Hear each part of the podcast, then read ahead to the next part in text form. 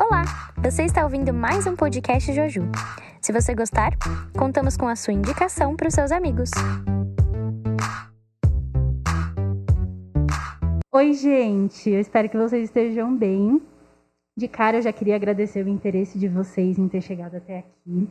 Para nós é motivo de muita alegria e o nosso desejo é que vocês continuem com a gente até o final, porque a gente tem certeza que esse podcast vai ser muito edificante na vida de vocês. Seja para vocês levarem para uma análise da vida de vocês mesmo ou para observar melhor as pessoas ao seu redor. Bom, se você não me conhece ou não me reconheceu até agora, o meu nome é Nathalie, mas as pessoas também me chamam de Natei, tá tudo certo. Hoje eu tô aqui com duas mulheres de Deus incríveis que eu vou apresentar para vocês. A primeira delas é uma mulher que eu admiro demais. É uma das pessoas mais intelectuais que eu conheço e está estreando junto comigo no podcast hoje, que é a Socorro. Sou, conta um pouquinho pra gente. Oi, Natê. Oi, gente. É uma alegria é, muito grande estar aqui com vocês. É uma honra, um privilégio ter sido convidada. Bom, para quem não me conhece, eu sou a Socorro, ou a So. Eu sou a mãe da Sara, mãe do Matheus, mais conhecido como Negueba. Bom, totalmente conhecido como Negueba. E eu também sou a avó do Joaquim. Eu sou membro da Igreja Metodista no Butantã e sou muito feliz por isso. E a gente também está aqui com a Júlia, outra mulher incrível, que já é um pouco mais experiente de podcast que a gente, já participou do outro de ansiedade, que está incrível também, se você não conferiu. Quando acabar esse, dá uma olhadinha lá, porque está demais. Ju, conta um pouquinho pra gente sobre você, relembra, na verdade, né? Oi, Natê, oi, sou, oi para cada um. É, sou Júlia, Sou psicóloga, atuo em consultório particular, atendendo família, casal e adultos em geral. É, sou membro também no Instituto de Psiquiatria, num ambulatório lá dentro, que trata de, de dores é, físicas é, com uma causa emocional. Eu sou mãe da Luana, da Larissa, esposa do Azer e membro na Igreja Metodista no Butantã. É um privilégio estar aqui. Obrigada, Ju. Gente, para falar um pouquinho sobre mim também, já falei, meu nome é Nathalie, eu tenho 25 anos e, entre algumas idas e vindas, eu sou membro da Igreja Metodista desde a minha infância. É, eu sou formada em administração e atualmente eu trabalho com gestão de pessoas. E hoje a gente está aqui para falar com vocês sobre um tema muito, muito relevante, que é a depressão. E para iniciar a nossa conversa sobre esse assunto, eu gostaria de falar um pouquinho sobre a relevância desse tema na atualidade. Eu fui atrás de alguns números para a gente conseguir ter uma base de, de como isso é presente na nossa realidade, né, especificamente no nosso país. E eu encontrei que, pela Organização Mundial da Saúde, é, a depressão foi considerada a doença do século e ela é a maior causa de suicídios. No Brasil, eu tive alguma dificuldade para achar dados atualizados. Em relação à depressão, o mais atualizado que eu encontrei foi de outubro de 2019.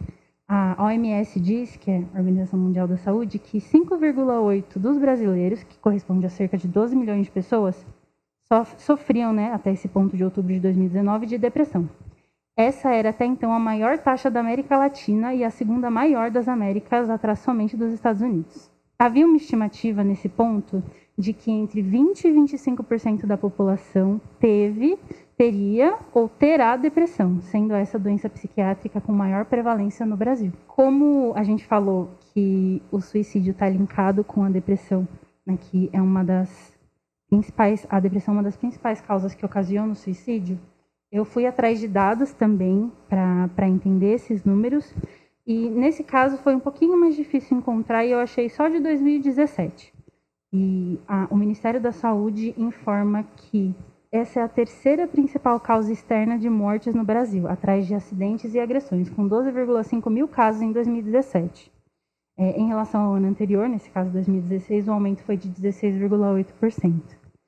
A gente tem aqui dados que já falam por si só é, da, da gravidade dessa doença, né, de como ela é presente no, no nosso país e no mundo também mas ainda tem uma parcela de, de pessoas que não são diagnosticadas, que, que também poderiam ser levadas em consideração, mas de repente nem, acabam não entrando nesse estudo, né? Sobre isso, eu também gostaria de seguir falando sobre os significados da, da depressão, para a gente começar a entrar na nossa, na nossa discussão de fato. Eu fui atrás de, de significados no dicionário e eu encontrei definições em várias vertentes. Né? A depressão ela tem significados no sentido figurado, na geografia, na anatomia, mas o que a gente vai tratar aqui hoje da psicologia, ela é descrita como uma doença psiquiátrica de origem crônica que causa alterações de humor e é definida por uma tristeza intensa e permanente, agregada à dor, à desesperança e à culpa, e pode ter ou não uma razão aparente. Seguindo nesse raciocínio, quando eu vi essa definição, eu tentei trazer para minha vida, tentando entender essas, esses sintomas e se eu, eu, me identificava com eles, né? E eu vi o, o quanto é difícil, né, a gente parar para se analisar para ver se realmente pode ser uma situação mais grave ou não. Porque, assim, a tristeza, ela está presente na nossa vida. Isso, isso é fato, acho que de todas as pessoas, todo mundo em algum momento vai passar pela tristeza, mas em que momento que isso deixa de ser algo normal da vida e passa a ser um, algo que a gente precisa buscar ajuda e precisa buscar se entender melhor, né? E com base nisso, Ju, é, você saberia dizer para gente se tem algum ponto que a pessoa tem que parar, se analisar e falar, não, acho que a partir desse momento eu preciso buscar ajuda, ou ela precisa estar é, tá com todos os sintomas que a gente mencionou na definição para poder procurar uma ajuda médica, uma ajuda profissional.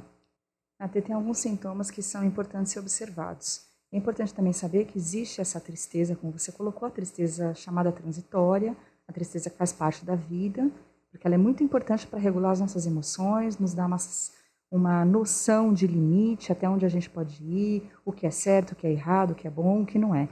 E existe a tristeza patológica, que aí já engloba é, esse quadro depressivo, como você está colocando. Agora, para a pessoa saber, tem a ver com a persistência. Então, um sintoma, é, ele precisa ter cinco sintomas durando mais de duas semanas para caracterizar um quadro depressivo. Mas quem vai diagnosticar é um médico. Quem uhum. diagnostica em geral é um psiquiatra. Também um clínico geral pode fazer isso. É, mas é, é, preciso buscar uma ajuda médica. O que, que, quais são os sintomas principais? E desses sintomas, pelo menos cinco têm que estar presentes. Incapacidade de sentir prazer, estão pensando isso mais de duas semanas. Perda ou ganho significativo de peso, sentimento de inutilidade, ruína e fracasso, insônia ou excesso de sono, pensamentos negativos, tem a ver com uma ausência de expectativa com o futuro, pensamentos recorrentes de morte, capacidade de concentração diminuída, cansaço, e um sofrimento generalizado, com prejuízo na vida pessoal, social e no trabalho, além de um humor deprimido todos os dias e várias horas no dia. Então é preciso identificar pelo menos cinco desses sintomas para entender e, e, ter o diagnóstico médico que é, aquela pessoa saiu de uma tristeza transitória ou é, comum à, à, à condição humana e está adentrando um quadro já de doença. Então daí vem a necessidade da, da pessoa parar para fazer uma autoanálise né, e se observar melhor para entender se, se chegou nesse ponto. Ou então, caso ela não consiga fazer isso, de, de repente, pessoas que estão ao redor estarem mais atentas né, a fazer esse exercício para poder ajudar. Isso é fundamental. Uhum. A questão social, as pessoas ao redor, no trabalho, na família, é, ajudar a pessoa que está entrando nesse processo de depressão, um humor deprimido já persistente, então observar e ajudar, porque às vezes a própria pessoa não vai identificar é, esse adoecimento. Uhum. Su, você acha que é, quando a pessoa está nessa nuvem cinza, né, ela ela fica é, abalada, ela tem condição de, na sua experiência, saberia nos dizer se ela está em plena condição de, de se dizer preciso buscar ajuda ou, ou não? Eu acho, eu acho que depende muito da experiência de cada pessoa, né? Tem gente que não vai ter essa, essa percepção. É, eu acho que mais fácil falar de mim, né? No meu uhum. caso, eu tinha essa percepção. É, eu, eu, acho que dessa lista que a Júlia mencionou, acho que eu só não tive os pensamentos de morte, porque o uhum. resto tinha todos. É, mas eu não queria aceitar que eu tinha que ir buscar ajuda. é, eu, eu não queria aceitar que, que eu tinha chegado num nível que eu precisaria de uma intervenção médica. Uhum. Eu, então, acho que quando é nesse caso, assim, você precisa de uma ajuda externa, né? Você precisa das pessoas que estão ao seu redor e que identificaram isso é, para poder te ajudar, uhum. porque nem sempre a pessoa vai ter essa percepção e essa, esse desejo de buscar ajuda, uhum. né? Então, no meu caso, eu precisei que alguém é, buscasse ajuda por mim, porque eu não não queria aceitar que eu precisasse dessa intervenção médica. Entendi. Então, um dos pontos que a gente tem é, a respeito de, do diagnóstico de, de depressão é, é, justamente essa questão de se perceber precisando de alguma ajuda, né? E aí algumas das dificuldades tem a questão de, de ignorância, né? De, de não saber e também tem a questão do preconceito, né? De, de não reconhecer que precisa buscar ajuda, né? Nesse sentido, gente, é, vocês, Júlia, você saberia dizer pra gente se existem tipos ou graus de, de depressão? Existe uma pessoa que, que pode estar com todos esses sintomas, mas ao mesmo tempo pode ser uma pessoa que saiu ali daquela, daquele limite da tristeza e já começou. Tem como a gente medir esses níveis? Existem vários tipos de, de depressão e existem níveis sim. É, eles consideram a depressão leve, a moderada e a grave ou profunda. Esses quadros eles vão variar de acordo com o que a pessoa está vivendo, como ela reage àquilo que ela está vivendo e, e, também precisa ser medido ou considerado a partir de consultas médicas, psiquiátricas, é, para avaliar, inclusive, o tratamento. Uhum. So, ao longo do tempo, é, você percebeu que pode se passar por mais de um nível, seja subindo, seja descendo, não costuma ser constante? Você tem alguma coisa para dizer para a gente nesse sentido? Sim, é, eu passei é, por vários episódios depressivos, assim, ao longo da vida eles eram apenas episódios depressivos, né? Uhum. Só que ele foi subindo, ou se a gente pode dizer, ele foi descendo, né? o nível. É, e quando eu procurei ajuda médica, eu eu estava num nível de depressão profunda. Uhum. Eu, eu cheguei no nível é, em que ela atingiu a cronicidade máxima e, e e eu fiquei completamente incapacitada uhum. é, de, de, fazer qualquer coisa, né? Eu já não tinha mais é, vontade de fazer nada. Então, é, ela só, ela vai passando sim é, por esses níveis, né? É, tentando voltar e pensar no que desencadeia, né, o começo dessa doença. Como costuma ser? É, pode ser pode se tratar de um evento específico que marcou a vida da pessoa e a partir de então ela começa a ter esses sintomas ou pode ser algo ao longo da vida que vai somando para que ela comece a estar em estado depressivo? São várias possibilidades. Dá para considerar um evento único, um evento grave, é, um evento traumático, um acidente, a perda de uma pessoa, de um ente querido, a perda de um trabalho. Começar com um tema e depois ir desencadeando ou alguma coisa ao longo da vida, uma história, por exemplo, é, na família é, de depressão, uma história de violência sistemática, uma história de abandono. Alguns temas podem desencadear ao longo da vida a depressão. Então, não foi um único evento, foram vários eventos ao longo da vida que geram, geraram então um estado é, depressivo é, ou um evento grave, uhum. muito significativo que modifica o modo, porque a depressão ela, ela é uma modificação do modo da pessoa sentir, agir e se comportar. É, uhum. é alguma coisa que mexe com. É, é, é, um, é um transtorno de humor, então, que tem a ver com, com o ambiente, tem a ver com o externo, tem a ver com o interno. Então, a, a pessoa mais pessimista, ela tem uma propensão maior é, uma pessoa que vive num ambiente já depressivo, uhum. então a família, o ambiente de trabalho, o estresse. Então, são vários fatores que vão desencadear. Isso pode ser ao longo da vida ou um evento muito significativo que modifique fortemente a, a, a saúde da pessoa, a saúde emocional.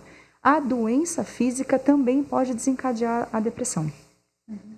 é uma questão de um AVC, tireoide, tem algumas doenças que podem gerar. E a depressão, em contrapartida, também pode gerar adoecimento físico.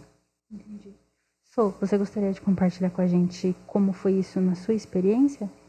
É, na, na minha experiência, eu, eu não foi um evento específico, né? Foram vários eventos ao longo da vida, parte deles bem concentrada na infância mesmo, né? É, tive uma infância complicada, lidei com alcoolismo na família, né? Eu tive muitos problemas é, no ambiente da escola também.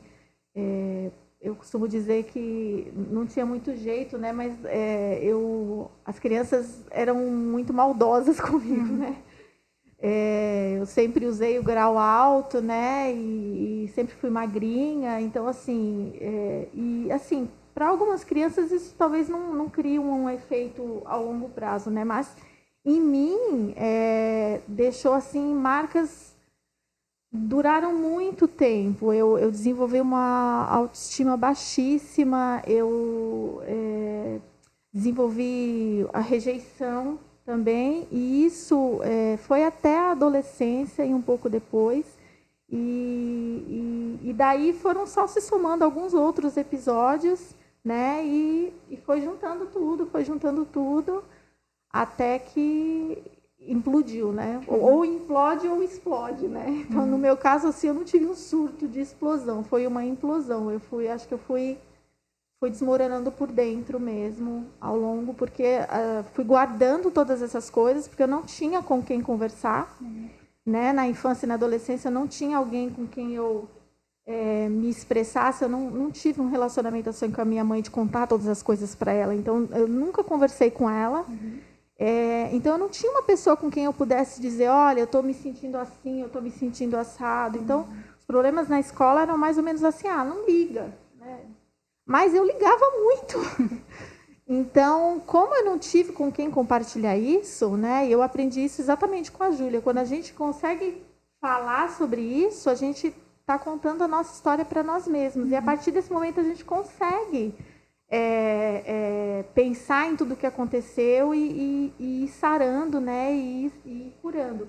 Mas como eu não tive isso, então eu fui guardando.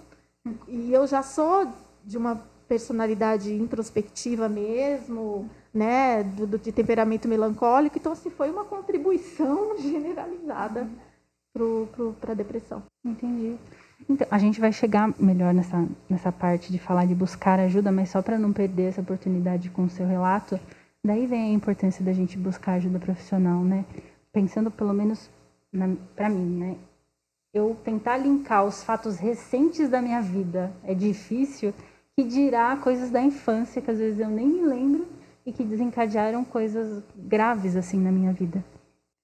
Isso que você está falando é muito importante, o que a sua também. É, buscar ajuda para falar é fundamental. Às vezes você não vai conseguir uma ajuda profissional, uma ajuda médica, psicológica, às vezes não existe esse acesso, mas um parente, o professor da escola, uma pessoa conhecida, um vizinho, você começar a se abrir e dizer: tem alguma coisa acontecendo em mim, estou percebendo que alguma coisa não vai bem, estou sofrendo, né? É, um, um, maus tratos na escola, sistematicamente, eu escuto coisas que, num primeiro momento, podem parecer pequenas, mas elas vão se juntando, como a senhora falou.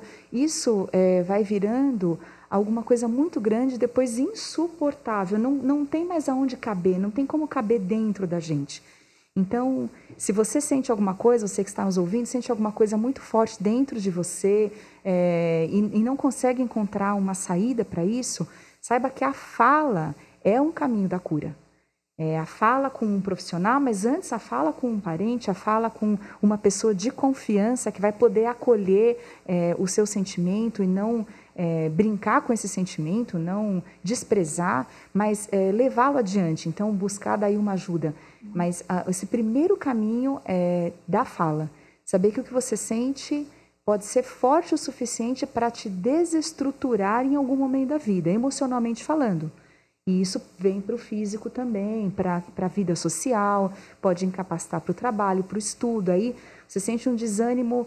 Bom, muita gente está desanimada com o estudo hoje, mas em função da, da pandemia, uhum. do, do, do, sistema online, mas é, é possível perceber um desânimo persistente, uma falta de vontade, é, às vezes um pessimismo e a tristeza de forma prolongada. Esse é, é, o, é, o, é a principal observação. E só para trazer mais um dado sobre a depressão, é, busquei no original a palavra, significa pressionar para baixo.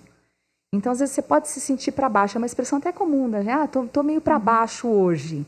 Você está meio para baixo hoje é comum, mas você sentiu uma pressão para baixo de forma sistemática, é, já é sinal de que tem mais alguma coisa aí acontecendo. Isso não é culpa sua, não é culpa minha. É, é, o ambiente, né, o jeito que a gente vive, o formato das nossas famílias, o funcionamento podem levar a esse quadro. E ele é muito importante, ele é muito sério e não pode ser desprezado. Uhum. Ju, você saberia dizer para gente se existe algum fator genético em relação à depressão? Se pode ser uma coisa hereditária, uma doença ser passada por gerações ou não? Pode sim, pode sim, Nateu. Uma das causas é a, a herança genética. É, então, nos pais, em outros familiares, avós. É muito comum a gente ver nos avós, depois nos pais, depois nos filhos. É, existe a possibilidade também do ambiente, então tem o aspecto hereditário, mas o ambiental também. Uma mãe no pós-parto, em depressão, é, ela vai passar também esses sentimentos mais tristes pra, para o seu bebê. Então, é, isso pode ser vivenciado no ambiente, isso pode ser transmitido geneticamente, uhum. além de outras questões bioquímicas, é, cerebrais mesmo, de reações que não acontecem no organismo. Então, Pode existir também uma defasagem no organismo, uhum. na produção de determinados hormônios, substâncias de bem-estar. É, então, existem fatores é, variados. Uhum. Mas é importante ressaltar que não é porque que a pessoa nasceu com isso na formação dela que não é possível de, de resolver. Né? É diferente de uma pessoa que adquiriu isso ao longo da vida, por alguma experiência, por alguma vivência. Mas por mais que ela tenha isso na genética dela, não quer dizer que não é tratável, né? De maneira nenhuma, é uhum. é totalmente tratável. Acredito que é uma das doenças mais tratáveis, doenças psiquiátricas ou é, emocionais, doenças psicológicas, uma das mais tratáveis, é, com bons resultados, com busca de medicamento, primeiro diagnóstico correto, medicamento, psicoterapia e exercício. É, físico. Uhum. É, isso acelera ou contribui na produção de, de hormônios do bem-estar no organismo é, em geral, é, é um, um, uma tríade aí, são três frentes importantes: psicoterapia, uhum. é, medicação e, e, atividade física. Muito legal saber, obrigada. É, gente, vocês saberiam é, dizer se existem fatores do mundo atual que incentivam ou potencializam a depressão? Para mim, é, eu, eu acho que sim, até porque o fator de me comparar muito com os padrões assim que a sociedade querendo ou não ela institui para a gente atingir, né? Isso sempre me pressionou muito para baixo, uhum. porque daí eu já tinha uma série de complexos e, e sabe esse esse comercial do, do Visa, né? Tipo viva agora, faça uhum. agora, seja agora, gente, aquilo aquilo acabava comigo, né? Então, eu acho que sim. E outro, né? Os padrões de beleza que, que são colocados para você. Uhum. É, então, quando você já, já sofre isso desde pequeno e você cresce num mundo assim é, e você continua sendo bombardeado, não tem jeito. Você pode passar só por um episódio depressivo, né? Porque você se comparou, porque você não atingiu tal status mas isso pode te ferir profundamente também. Uhum. Isso pode te deixar completamente aquém do que você pode se tornar, do que você gostaria de se tornar, quando você passa a acreditar que você tem que ser de determinada maneira. Uhum. E isso com as redes sociais vem bem forte, né? Toda hora lá a gente consumindo, dependendo do que a gente opta, né, ver ali. Mas toda hora a gente consumindo determinada, determinado padrão, né, que, que tá ali conscientemente ou subconscientemente está incentivando a gente a, a, a, querer seguir aquilo que, que a gente está vendo, né? Sim, porque é, a, A maioria das pessoas ela acha que é, se eu estou fazendo isso, eu estou vivendo. Então, é, e eu tenho que mostrar isso. E eu atingi o, o padrão estabelecido. Eu fiz, eu aconteci. Então, para mim, isso sempre me fez eu me comparar muito. E, e aí o, o sentimento de, de fracasso, de, de ruína, de não ter feito determinada coisa, né? Então, e aí a gente tem que, tem que aceitar a própria história e, e, tem que se reconciliar. Ouvi isso uma vez, e isso foi muito relevante para mim. Você tem que se reconciliar com a sua história, uhum. né? É, com o que foi possível você alcançar. E ok, você pode chegar aonde, aonde for possível chegar. Esse não é o problema, né? O problema é você achar que você precisa chegar em determinado lugar. É, vocês acreditam que no contexto da igreja é, existem alguns fatores que podem incentivar ou potencializar coisas que a gente tem que ficar mais atenta, tomar um cuidado maior assim para evitar essa questão da depressão? Com certeza, Natea. A sua trouxe a questão da imagem e na igreja a gente tem isso potencializado. Uhum. A imagem perfeita, a situação ideal, o namoro ideal, é, a busca pela perfeição. A gente tem um padrão alto, é, estético, moral, religioso, tem uma cobrança muito grande. Então, a gente acaba criando um ambiente é, de expectativa de vitória, expectativa de saúde, expectativa de sucesso. E, e, e, a realidade não é essa. A realidade é o fracasso, o desemprego, o namoro que termina, o trabalho que não foi para frente, a faculdade que não, que não deu certo. É, essa é a verdade do ser humano, a própria contradição da vida, as aflições da vida. A gente tem essa certeza, né? Jesus deixou essa certeza que viveríamos aflições, estaríamos numa situação adversa, é, e mesmo assim a gente vive na expectativa sempre do sucesso da vitória. Então, quando isso não acontece, é, como a sua trouxe, a, a, a sensação de fracasso ou a comparação é, são temas muito fortes, sobretudo no nosso meio. Então é importante a gente, a gente observar é, que o sucesso está na vida eterna, o sucesso está é, em Jesus te acompanhando nas suas batalhas, não somente nas suas vitórias. Uhum. Então, sucesso é você depender do Senhor. Não você ter todos os recursos, você ter acesso a tudo, isso não é verdade. Inclusive, gera essa sensação de frustração, porque você não vai alcançar, nem eu, nem ninguém, tudo isso que se imagina. Mas a expectativa de alcançar isso, não que você não deva sonhar. É, o sonho faz parte, ele, ele coloca você para frente, ele tipo impulsiona, faz você ir atrás de uma, de uma é, é, entrevista de emprego, é, conversar com uma pessoa que você está afim de namorar, é, te coloca realmente para frente, mas é, falsas expectativas também levam a altas frustrações. E esse quadro vai se avolumando já com outras questões sociais, pessoais, e aí o quadro de depressão é uma realidade no mundo, é, no mundo como um todo e também dentro da igreja, dentro e fora. E aí é um tema difícil de ser tratado em função dessa alta expectativa. Muito interessante saber, Ju. É... Existe também, aproveitando que a gente falou dessa questão das redes sociais, uma necessidade, né, de, não sei, uma imposição de estar sempre bem, que alimenta ainda mais o preconceito de atrás de um possível diagnóstico também, né? Com certeza. É uma quase uma obrigação estar bem, é, é um, um mandamento estar bem. E aí o dia que você não está, a fase que você não está, é, é então em geral, muitas vezes associado a um período de pecado ou fora da vontade de Deus. E a gente tem vários personagens bíblicos, por exemplo, vivendo depressão, vivendo momentos muito difíceis, vivendo misérias, vivendo é, desgraças, vivendo a perda né, na família, a perda é, de um uma situação em que eles viviam, a gente tem os salmistas, é, o choro, a tristeza, a melancolia, o desespero. Isso faz parte da vida humana. E Elias, por exemplo, é, pessoas que foram socorridas até por anjos quando não havia uma pessoa disponível. É importante saber que os anjos muitas, muitas vezes hoje são as pessoas. Nós temos pessoas ao nosso redor, nós temos pessoas na família, na igreja, na escola, que podem se, é, é, representar essa figura de um anjo, que vão trazer o alimento, que vão trazer é, o, o, o, descanso, que vão trazer um abraço.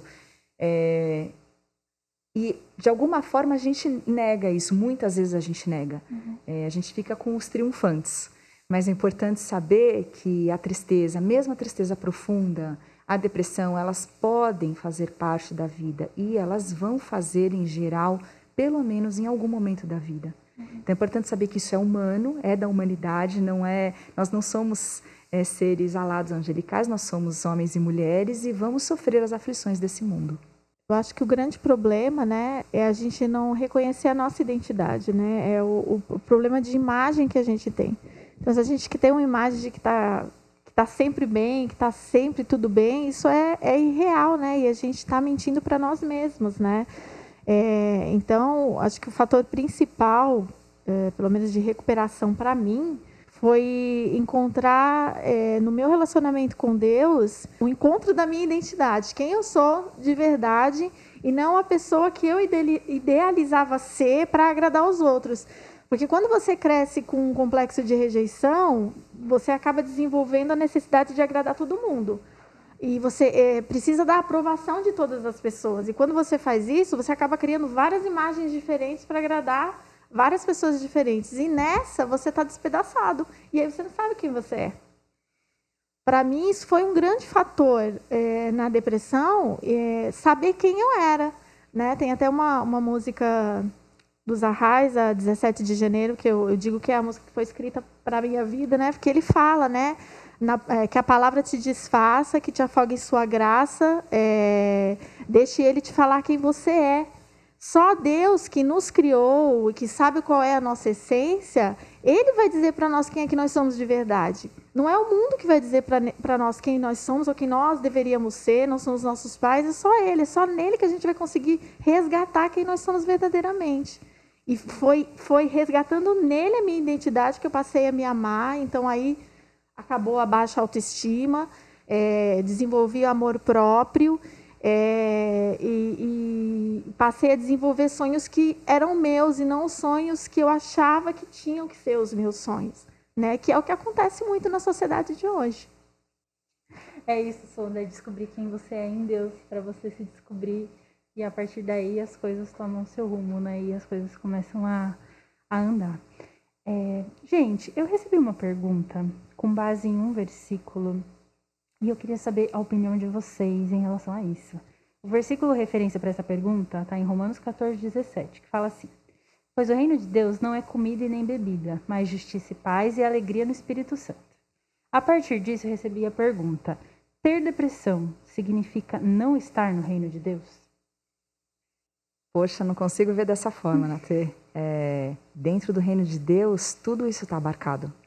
É, Jesus mesmo disse que passou por todas as aflições que nós passamos.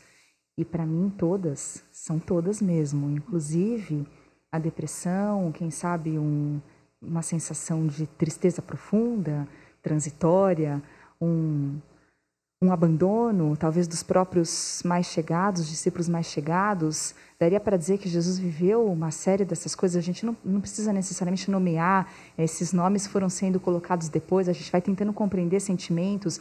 É mesmo esse nome depressão demorou para ser é, caracterizado dessa forma, nomeado dessa forma.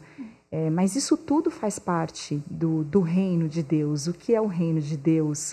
É, fazer a vontade de Deus e aquele que está adoecido não está mais fazendo a vontade de Deus, ele ainda pode estar fazendo a vontade de Deus, ele pode estar cumprindo algumas atividades, mas com menos vigor. Isso o retira do reino de Deus. Eu não consigo ver dessa forma. É, Para mim, o que nos retira do reino de Deus é a nossa renúncia ao senhorio do Senhor. Se você renuncia a isso, você se ausenta do reino. Uhum. É, não aceitar a salvação que vem do Senhor, Agora, as outras coisas estão abarcadas na condição da vida humana. Ainda mais se tratando de um estado psicológico que às vezes a pessoa não tem nem controle, ela Sim. não consegue nem decidir por si, nem identificou ainda, né? Nossa, gente, não, imagina, né? eu, eu ministrei muito em, é, passando pela, pela depressão é, e eu recebia muito feedback das pessoas, o quanto elas eram abençoadas com as, com as minhas ministrações, é, com as minhas falas. E embora eu é, me sentisse é, que eu não estava recebendo aquilo, né, porque eu não conseguia ter aquela percepção, embora tinha todo aquele uh, reforço positivo das pessoas, né? Embora eu não conseguisse absorver por causa do estado de depressão, isso, isso não me colocava fora é, do reino. Ao contrário, eu estava exercendo o reino, mesmo é, passando pela doença. Uhum. Então, é, é a, a, marca, a nossa marca mais humana. É quando a gente se dá conta do quanto a gente é humano, é quando a gente passa por uma doença como essa. E não, não tem como. É, é, eu acho que é o, o, momento principal em que você se encontra uhum. no reino, que você encontra o reino, é quando você reconhece a sua humanidade. Uhum. Uhum. É muito interessante a fala de vocês e ela vai de encontro para a pessoa que está em estado depressivo, mas eu acho que mais que isso, para quem já está na igreja e, e, se vê recebendo pessoas nessa situação, né? O, o, cuidado que deve ser tomado, o acolhimento que, que deve haver quando, quando a gente, quando a pessoa relata que está assim ou quando a gente começa a identificar alguns fatores que a gente já conversou aqui para poder aconselhar essa pessoa. Eu queria perguntar para vocês se é possível tirar alguma coisa de bom depois de passar pela depressão ou passando pela depressão. Tem algo de bom a ser tirado desse processo? Bom, eu acho que para falar sobre isso, eu, eu queria compartilhar um, uma referência bíblica que Deus usou muito para me fazer compreender a depressão da minha vida, né? Que é, é Jó 14, de 7 a 9, que fala assim: para a árvore, pelo menos a esperança. Se é cortada, torna a brotar e os seus renovos vingam. As suas raízes poderão envelhecer no solo e seu tronco morrer no chão. Ainda assim, com o cheiro de água, ela brotará e dará ramos como se fosse muda plantada. É, eu, eu, vivi essa palavra, eu, eu, vivo essa palavra diariamente, né? Porque a, a depressão, quando a gente é, tem ela assim enraizada na vida por muito tempo, ela acaba se tornando uma luta para a vida toda, né? Um dia de cada vez, uma luta vencida todos os dias. Esse verso ele me fez entender que não importa quantas vezes eu passe por esse período de desesperança, sempre há esperança para a vida. Enquanto há vida, há esperança. Então, Deus diz para mim que mesmo que eu me sinta como esse tronco envelhecido, morto no chão, ele pode fazer com que eu me torne uma planta nova. Se eu permanecer nele, mesmo que eu não tenha forças, é, mesmo que eu não, não, não, naquele momento eu não tenha esperança, ele vai ser a esperança gerando em mim. Então, a, o verso fala, né, o cheiro das águas. O que, que é o cheiro das águas? É a presença de Deus, é a palavra de Deus, é aquilo que vai fazer com que você vai, vá se renovando e vá, vá tornando a viver. Né? Então, eu acho que quando você passa pelo processo mais pesado da depressão e você olha depois e, você se olha agora, depois que tudo aquilo passou, é, você consegue é, ver como a esperança é uma coisa perceptível, como Deus é real, como Ele é perceptível, como Ele é palpável é, e como é possível sim você viver com a depressão, mas ainda assim viver a vida abundante que Ele tem para nós. Eu diria também que, da perspectiva da psicologia, a doença em si, a doença emocional, a doença é, psicológica, ela não vem para o aniquilamento da pessoa, não vem para destruir a pessoa. A ideia é chamar a atenção para alguma coisa que não vai nada bem. Chamar a atenção para o fato de que é preciso falar, é preciso ser acolhido, é preciso pedir ajuda. Então, vem como um sinal amarelo pensa no semáforo, é um sinal amarelo, não é vermelho, não é para impedir, não é para paralisar a vida. Uhum. É que muitas vezes chega a paralisar porque a ajuda não é possível, a, a, pessoa não identifica a necessidade de tratamento, ou tem vergonha de pedir ajuda, ou pede ajuda mais ah, para as pessoas erradas. Mas a ideia é um alerta. Uhum. Algo não vai bem. Algo dentro de você não vai bem. É, é, o mal-estar ele está se avolumando, então é preciso falar disso. A ideia é você é, a, qualquer adoecimento pode servir para um alerta, até para que vida você está levando, que vida você pode levar. Então, observar o que está acontecendo no seu organismo. Seu organismo é alguma coisa que está é, é viva, ela é, é, está em movimento. Então, a doença pode ser um alerta e não necessariamente o fim. Pelo contrário, pode até ser o começo. Gente, que demais essa fala de vocês. Fiquei muito feliz.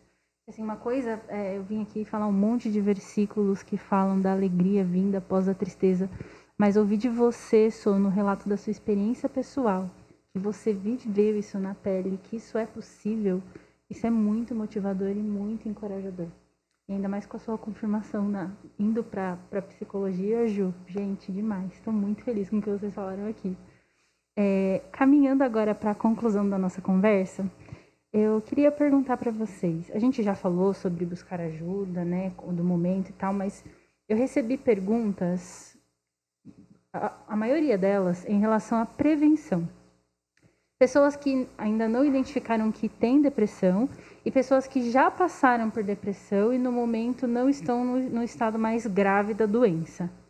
Como que, que a pessoa pode agir de maneira a se prevenir de não passar pela fase mais pesada dessa doença?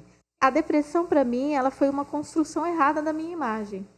Por muitos e muitos e muitos anos, eu, eu falava coisas acerca de mim mesma que não era verdade. Eu acreditava ser uma pessoa é, que eu não era.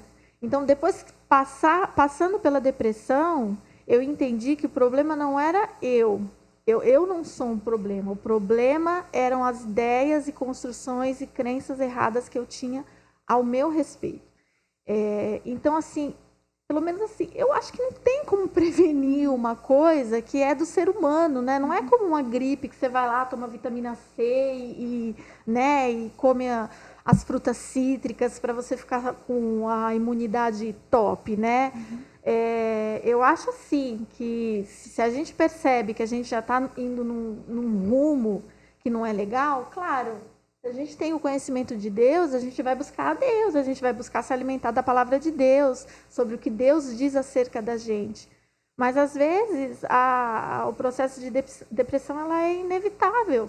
Você, você vai ter que passar por ele, porque ele vai ser a chave para você é, voltar ao, ao, seu original, aquilo que Deus criou, né? Aquilo que Ele quis que você fosse. E, e às vezes é inevitável. Então, assim, por experiência, não, não tinha como eu me prevenir disso, uhum, né? Uhum. É, foi acontecendo, e, claro, chegou num nível mais, mais crônico, mais grave, por quê?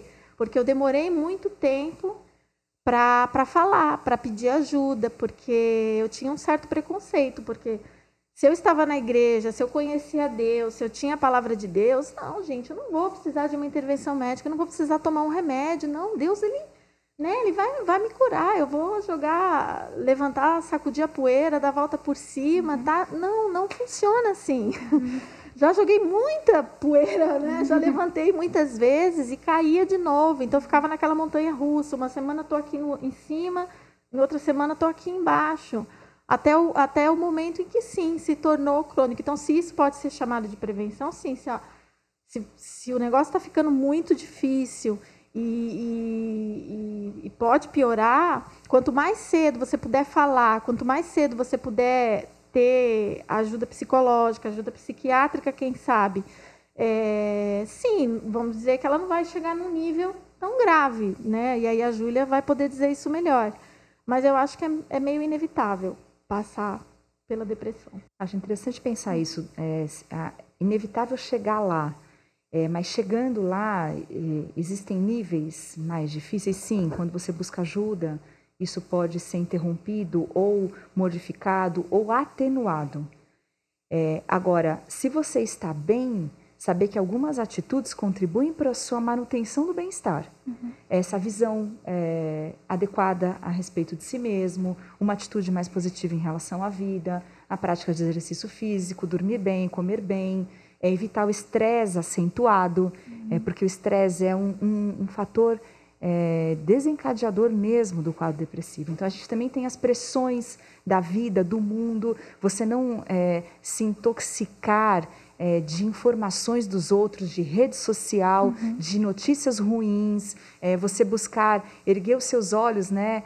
É, como diz a palavra, eleva os meus olhos para os montes, de onde me virá o socorro? É, saber que vai vir do alto, muitas vezes, mas também vem das pessoas que estão ao seu redor. É interessante que no caso de Elias, no caso no relato bíblico, ele não foi curado milagrosamente. O anjo acorda, traz a comida, né, o pão quente, depois o acorda, traz água fresca, depois o acorda de novo, manda comer de novo. Poderia ser um processo milagroso e instantâneo. Não foi porque também tem essa ideia de processo. Algumas coisas a gente vai precisar fazer de forma insistente, a gente vai precisar fazer de forma insistente, é, não vamos é, desistir ou achar que é, aquilo é pequeno, é menor ou aquilo não tem valor. É, entender que nós somos um ser total, corpo, alma espírito, e todas as coisas é, influenciam. Tudo está interligado, nós somos esse ser é, conectado. E o que a gente ouve, o que a gente vê, o que a gente fala, o que a gente come, o que a gente faz ou deixa de fazer, influencia diretamente no nosso bem-estar ou no nosso adoecimento. É o lance que a palavra diz também, né? Abismos chamam outros abismos, né? Então, se você já está numa vibe ruim, né? É, então, Filipenses 4:8 vai dizer lá que tudo que for excelente, tudo que for nobre, tudo que for puro, pensa nisso, né? Então, se você já está naquela situação em que você está cheio de pensamentos ruins, é, você está se achando, né?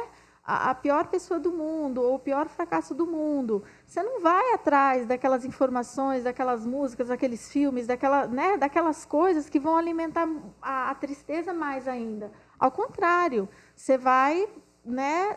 Lógico, é uma coisa que me irritava muito, né? As pessoas diziam, olha, não fica triste, fica feliz. Né? Gente, não é uma chavinha que você vira e, oh, legal, agora eu estou feliz. Né? Não é, mas é um processo, é um processo. Então, se você vai se alimentando das coisas boas, é, a, aquilo vai evitar que você fique pior. Então, sim, nesse caso, a gente pode dizer que é uma prevenção. Né? Você, aquilo que você faz pelo seu organismo, aquela dieta que você faz. Ah, isso serve para o espírito também, isso serve para a mente, principalmente para a mente, né? Porque ah, o problema principal do, do, ser humano é, é o que a gente vai encaracolando aqui dentro do, do cérebro, dos nossos pensamentos e que acaba causando esse estrago todo, né?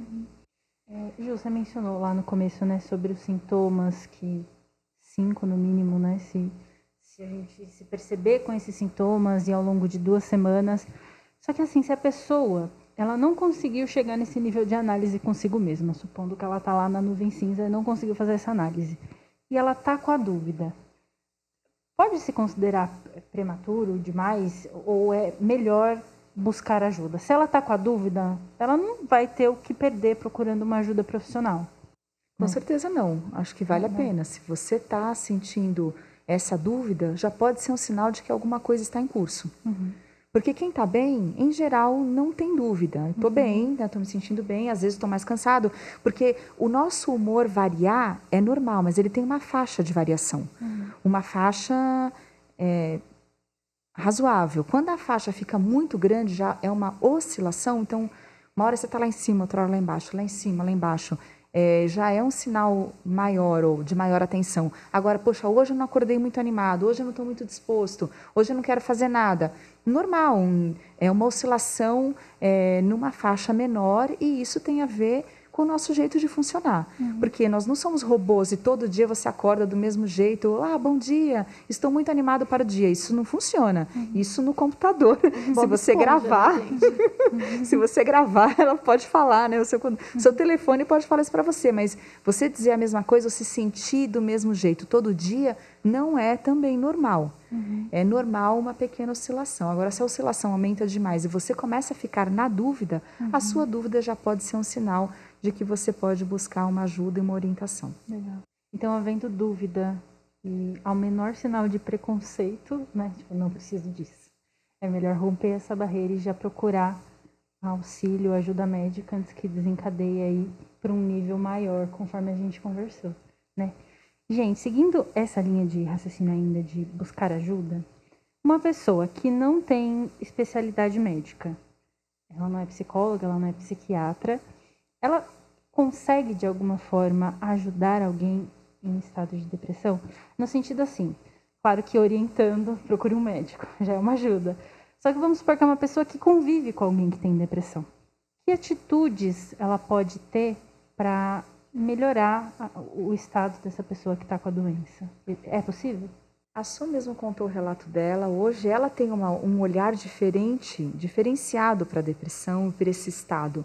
Ela, por exemplo, tem, deve ter muito mais facilidade de observar isso numa outra pessoa. Uhum. Agora, também é importante saber que você não é responsável por trazer a, a, a cura, o bem-estar para aquela pessoa, mas você pode ser alguém que vai ser usado para chamar atenção para o que está acontecendo. É, uh, eu conversei antes de, de, conversar com uma psiquiatra, psiquiatra, de conversar com uma psicóloga, eu tive muito, muitas boas conversas com muitas pessoas próximas é, e, e, e, eu só fui encontrar isso mesmo no convívio da igreja, né? É, que me ajudaram muito, né? É, e aí foi aí que comecei a perceber que falar me ajudava é, porque eu sempre escrevi muito para mim mesmo, né? Então, mas é, as boas conversas com as pessoas certas de confiança que, que não iam agir como se elas soubessem qual é o seu problema, porque isso é terrível quando alguém é, acha que ela sabe qual é o seu problema. Ah, o seu você está assim por causa disso, você está assim por causa daquilo. Isso, isso é terrível, isso não ajuda mesmo, uhum. né? É, mas as, as, boas conversas com as pessoas de confiança da nossa vida, elas ajudam sim, ajudam muito, né? É, no meu caso, quando eu cheguei ao nível mesmo crônico, né? É, eu precisei mesmo que alguém me levasse ao médico, porque até eu disse, não, eu vou, eu acho que chegou na hora de eu procurar ajuda médica. Mas ainda assim eu não fui, porque eu não tinha esse ânimo, eu nem sabia como começar a procurar, ou quem procurar, se eu ia num clínico geral, se eu ia. Não tinha ideia disso, né? E aí, nesse momento, eu sei que ela vai ouvir esse podcast, então um beijo para você, Leila Fini, o anjo que o Senhor fez com que me pegasse pela mão, marcasse uma consulta e me levasse à psiquiatra. Né? E, e aí foi o meu primeiro contato é, com, com a medicina nesse sentido, né? É, embora eu não soubesse o que dizer para ela, eu lembro que a minha primeira consulta eu falei assim, gente, eu tenho tanta coisa dentro de mim para pôr para fora, por onde que eu vou começar? E eu sei que a frase que eu disse para ela foi o que definiu para mim a depressão, né? Eu, eu, lembro que eu disse assim, ela disse para mim, então, né? Qual é? O que você tem para me dizer, né? E eu disse assim para ela, eu cansei de me esforçar. Porque durante muitos anos eu me esforçava para estar sempre bem, para passar pelos períodos ruins e continuar lutando e continuar vivendo, até que as forças realmente se esvaíram e eu não, eu não, não queria mais me esforçar, não queria mais é, é, parecer bem para as pessoas, porque eu precisava para, parecer bem, eu tinha uma imagem a zelar na igreja, as pessoas me ouviam, né? Então, assim, chegou uma hora que não dava mais para ser aquilo que eu não era, né? Então, nessa hora eu precisei que alguém me pegasse pela mão e me levasse mesmo no médico. É, mas claro, as pessoas que não não, não estão nessa área, elas é, são estão próximas a nós, elas são fundamentais uhum. é, para ajudar pessoas exatamente como eu que não, não tinham essa iniciativa para ir buscar ajuda. Show. Muito bom saber que, por mais que a gente não se identifique com sintomas nem nada, sempre é bom olhar em volta para tentar entender o que está acontecendo com as pessoas que estão ao nosso redor, né? Principalmente as que a gente convive mais. E por mais pessoas no mundo, como tia Leila, para puxar pela mão e levar a orientação a um, a um profissional que realmente vai conseguir ajudar a pessoa de fato, né? Gente, a gente está caminhando para o desfecho do nosso podcast. Eu queria agradecer muito a participação de vocês, participação profissional, participação pessoal. Fora toda a bagagem bíblica que vocês têm, demais. Foi incrível, eu amei ter essa conversa com vocês. E você que se identificou com o que a gente falou aqui. A gente já fica muito, muito feliz. E se você lembrou de alguém, não perde tempo para mandar essa conversa para essa pessoa. Vai ser muito edificante na vida dela, a gente tem certeza, tá? Obrigada por terem ficado com a gente até aqui e a gente se vê no próximo. Esse foi o podcast Joju. Muito obrigada por ouvir até aqui. Se você gostou, não deixe de acompanhar os próximos episódios. Além disso, não esquece de compartilhar com seus amigos e de nos seguir nas redes sociais. No Instagram, arroba jojubuti ou arroba imbutantan. E no YouTube, Igreja Metodista do Butantã.